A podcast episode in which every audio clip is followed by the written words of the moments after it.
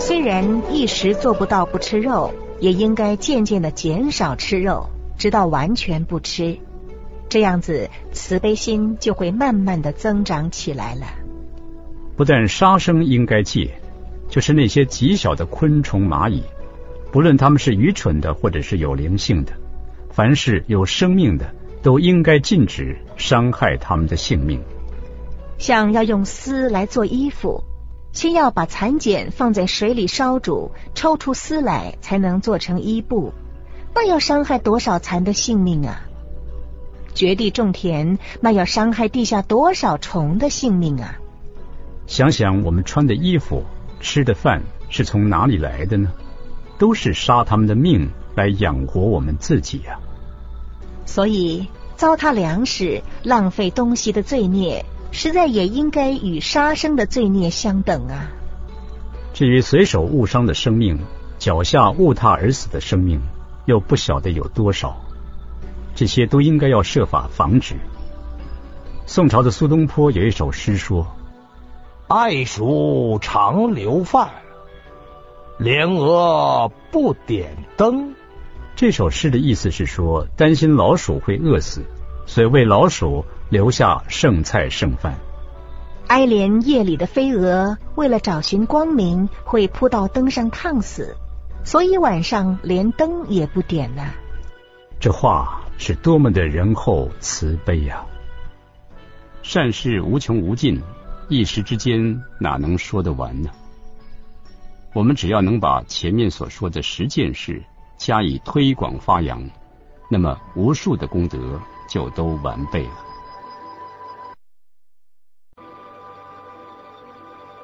第四篇，谦德之孝。第三篇所说的都是一些积善的方法，能够积善自然最好。但是人在社会上不能不和他人来往，所以就必须知道做人的方法。而做人最好的方法就是谦虚了。一个人能谦虚。在社会上一定会得到大众广泛的支持与信任，而懂得谦虚，便会知道日新又新的重要了。不但学问要求进步，做人做事、交朋友等等，样样都要求进步。如此，所有种种的好处都从谦虚上得来，所以称为谦德。这篇。专讲谦虚的好处，谦虚的效业，大家要仔细研究，不可以囫囵吞枣，那就必定能够得到很大的利益。易经牵挂上说，天的道理不论什么，凡是骄傲自满的，就会遭到亏损；而谦虚礼让的，就能让他得到益处。地的道理。凡是骄傲自满的，也要使他改变，不能让他永远的满足。而谦虚的，要使他滋润不枯，就像低的地方，流水经过，必定会充满它的缺陷。鬼神的道理，凡是骄傲自满的，就要使他受害；谦虚的，便使他受福。人的道理就更简单了，都是厌恶骄傲自满的人。而喜欢谦虚礼让的人，这样看来，天地鬼神人都敬重谦虚的人。易经上六十四卦所讲的都是天地阴阳变化的道理，教人做人处事的方法。每一卦爻中有凶有吉，凶卦是警戒人去恶从善，吉卦是勉励人要日新又新。而六十四卦中唯有这个谦卦，每一爻都吉祥。书经上也讲，自满就会遭到损害，自谦就会受到益处。我好几次和许多人去参加考试，每次都看到一些贫穷的读书人，快要发达考中的时候，脸上一定会有一片谦和而且安详的光彩。散发出来，仿佛可以用手捧住似的。辛未年，我到京城去参加会试，和我一起去的嘉善同乡大约有十个人，只有丁敬宇这个人最年轻，而且他的为人非常的谦虚。我跟同去会试的毕锦坡讲，这位老兄今年一定会考中。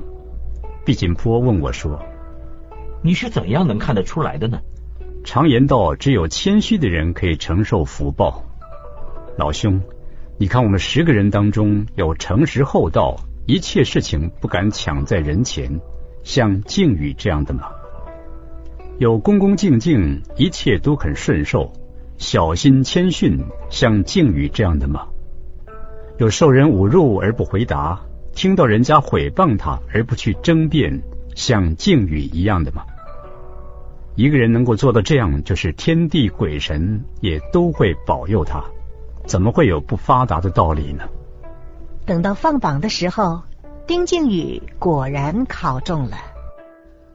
满招损呐，谦受益；自满的就要遭损害，谦虚的就要受到益呀，受到益。满招损呀，谦受益。自满的就要遭损害，谦虚的就要受到益呀，受到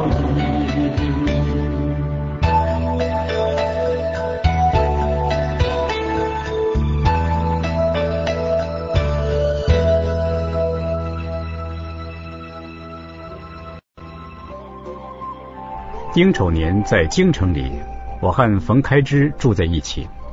看见他总是虚心自谦，面容和顺，一点也不骄傲，大大的改变了他小时候那种骄纵自傲的习气。而且他有一位正直又诚实的朋友李继言，时常当面指责他的过错。但却只看到冯开之平心静气的接受朋友的责备，从来不反驳一句话。我告诉他说，一个人有福，一定是有福的根苗；有祸，也一定会有祸的预兆。人只要心能够谦虚，上天一定会帮助他。你老兄今年必定能够登第了。后来，冯开之果然真的考中了。赵玉峰名光远，是山东省冠县人，不到二十岁就中了举人。但是后来考会试，他却多次的不中。他的父亲做嘉善县的主任秘书，玉峰就随同他父亲上任。玉峰非常羡慕嘉善县名士钱明武的学问，就拿着自己的文章去见他。哪晓得这位钱先生竟然拿起笔来，把他的文章都涂掉了。玉峰不但不发火，并且还心服口服，赶紧把自己的文章缺失改掉。如此虚心用功的年轻人实在是少有。到了第二年，玉峰果然就考中了。壬辰年，我入京城去觐见皇帝，见到一位叫夏建所的读书人。只见他虚怀若谷，毫无一点骄傲的神气，而且他那谦虚的光彩，仿佛就像会逼近人一样啊！我回来告诉朋友说，凡是上天要使一个人发达，在没有发达之前，一定先启发他的智慧。这种智慧一经启发，就能使浮华的人自然变得诚实，放肆的人也会自动收敛了。见所他温和善良到这种地步，足以证明他的智慧已经启发了。接下来，上天一定要发他的福了。等到放榜的时候一看，见所果然考中了。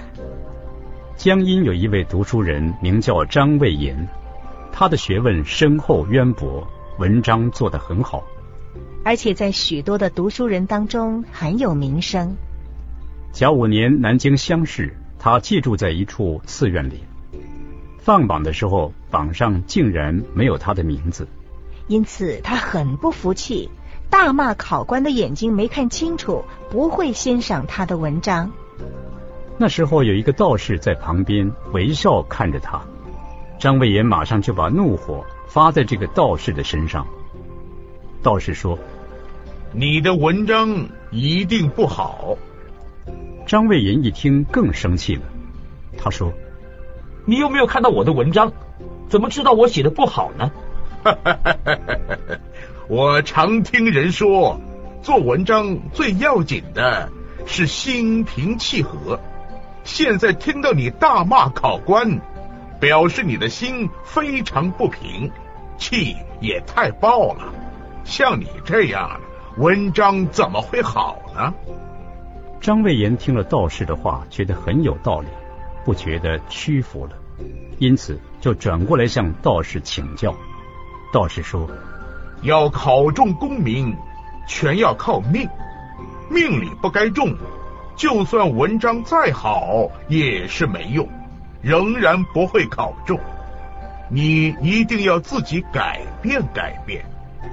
既然是命中注定，那要怎么样去改变呢？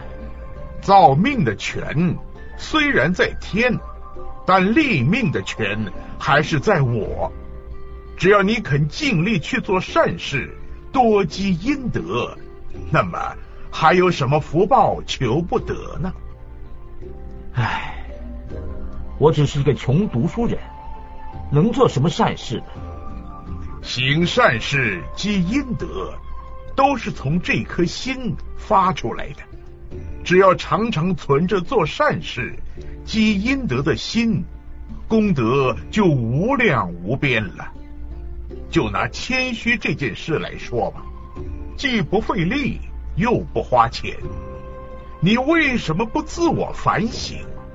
是自己的功夫太浅，不能谦虚，怎么还反而骂起考官不公平呢？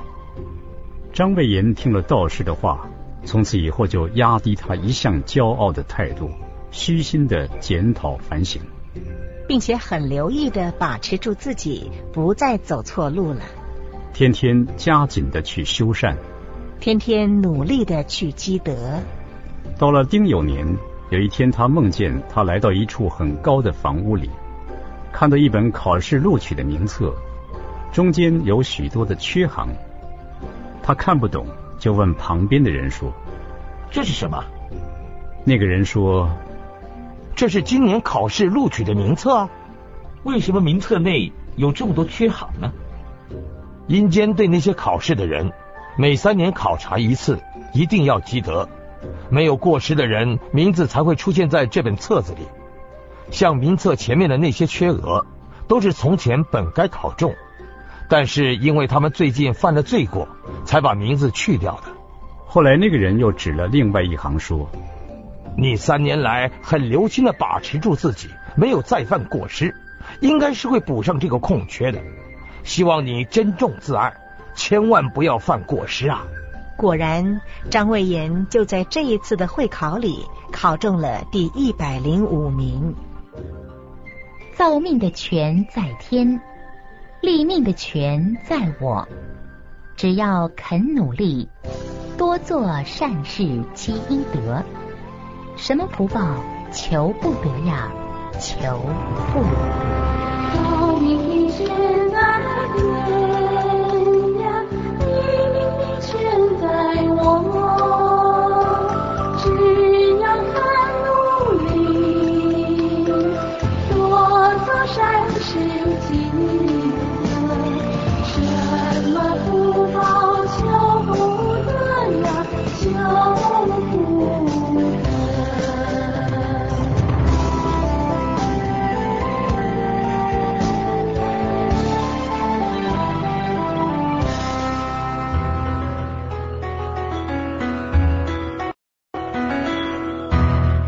从上面所讲的这些事例看来，举头三尺高，一定有神明在监察着人们的所作所为。因此，利人吉祥的事情应该要毫不犹豫的去做；凶险损人的事情，则应该要极力的避免，不要去做。而这做与不做，是可以由我们自己来决定的呀。只要我们存好心，约束一切不善的行为。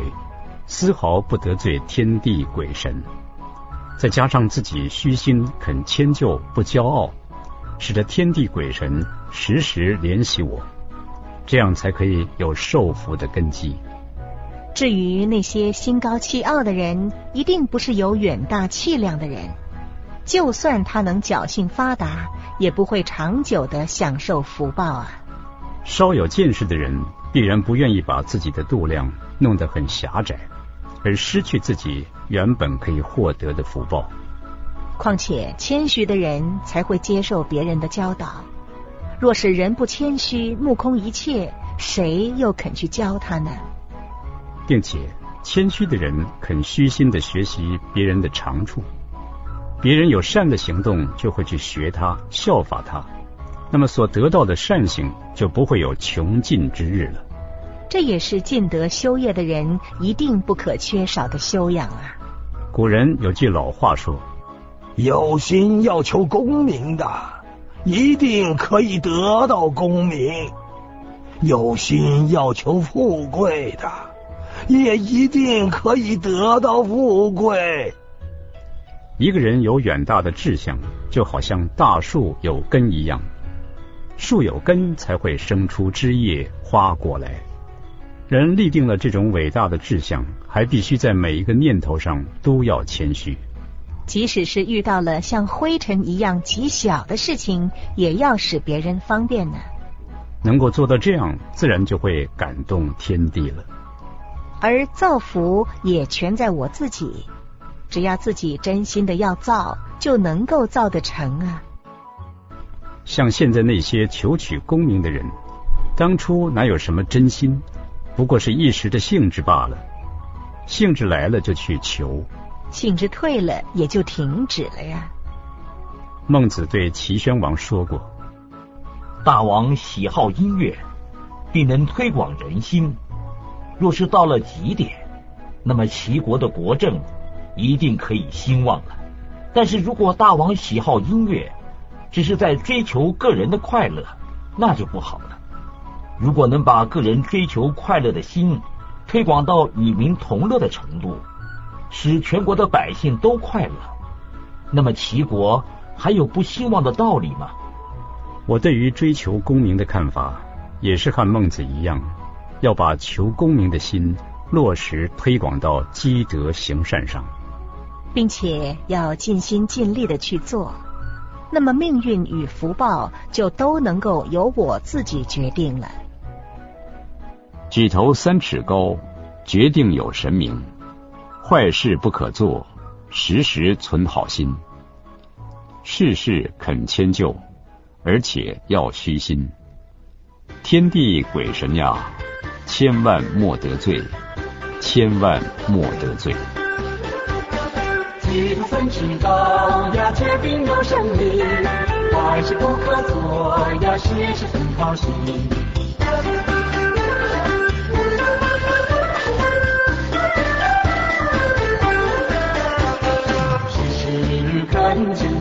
却要学习天地为什么呀我我莫的罪呀千我莫的罪